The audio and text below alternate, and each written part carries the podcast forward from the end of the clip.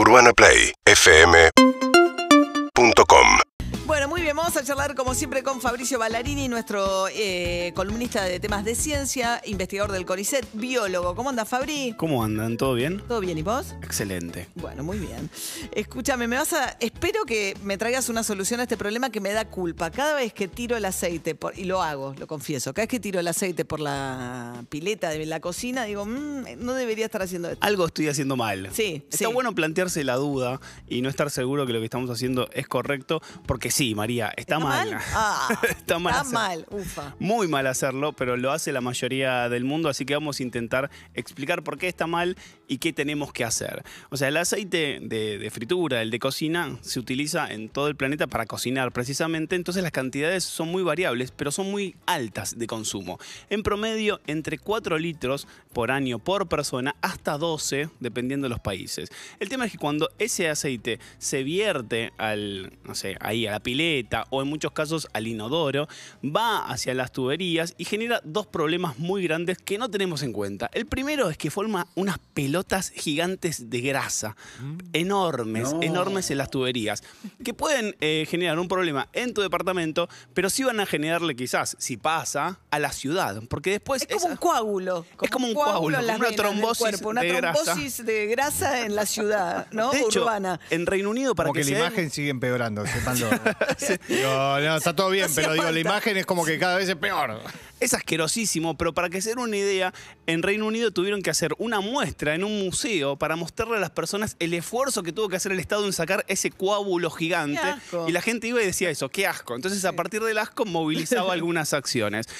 Eh, si ese coágulo llega al mar, genera un film en, la- en- en el mar que se ve, de hecho, cuando hay una mancha de aceite eh, Sí se ve. petrolera, que genera muchos problemas. En principio, porque no puede oxigenar eh, el agua y también, además de lo vistoso, tiene que ver con la contaminación. ¿Cuánto pueden contaminar? Entre un litro solo, ¿eh? Cada vez que uno tira un litro de aceite, entre 40.000 litros de agua y en algunos casos hasta un millón de litros de agua. O No, sea, María, qué horror lo que Sí, hiciste. es un horror. Vos- capaz que vos haces algo con el aceite que no sea tirarlo en la. en Es que la- yo como no cocino no tiro aceite. Dale. pero alguien lo va a tirar por vos.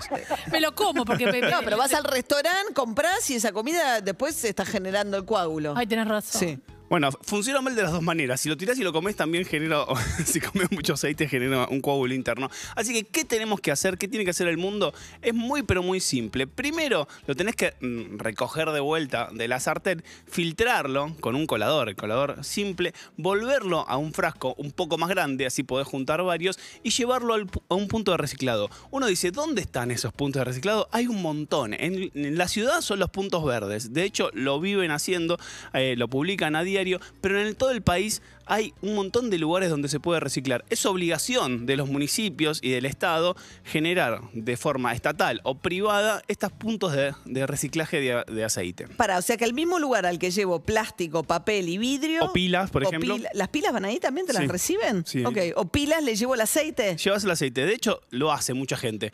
Quizás cuando uno empieza a hacer esa acción se da cuenta que cada vez son más. Eh, bueno, se necesita que todo el planeta entre en ese, en ese mood de cuidado, Bien. porque eso se llama economía circular, o sea, darle otro uso. Este aceite reciclado puede servir, por ejemplo, para hacer jabón, biodiesel, Ah, ceras. después o le dan una finalidad. Claro, se puede utilizar. Así que no solamente reciclas y ayudas al ambiente, sino generas que una economía empiece a circular, que más gente tome ese aceite, lo empiece a circular y genere otro, otra, otro medio de vida. ¿Hay alguien acá que lleve el aceite a los puntos verdes? Digamos la verdad, por favor. Nadie, no, no. No son cocino, manga de contaminadores. No, generadores de coágulos. no uso, no uso aceite, pero eh, va a- totalmente a contramano del gremio del plomero esto que estamos.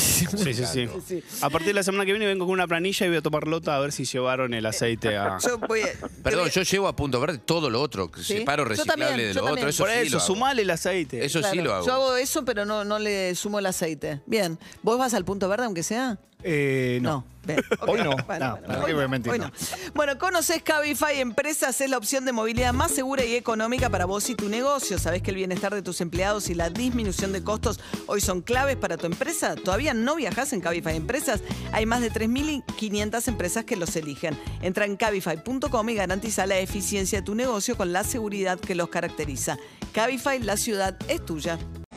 Urbana Play 104.3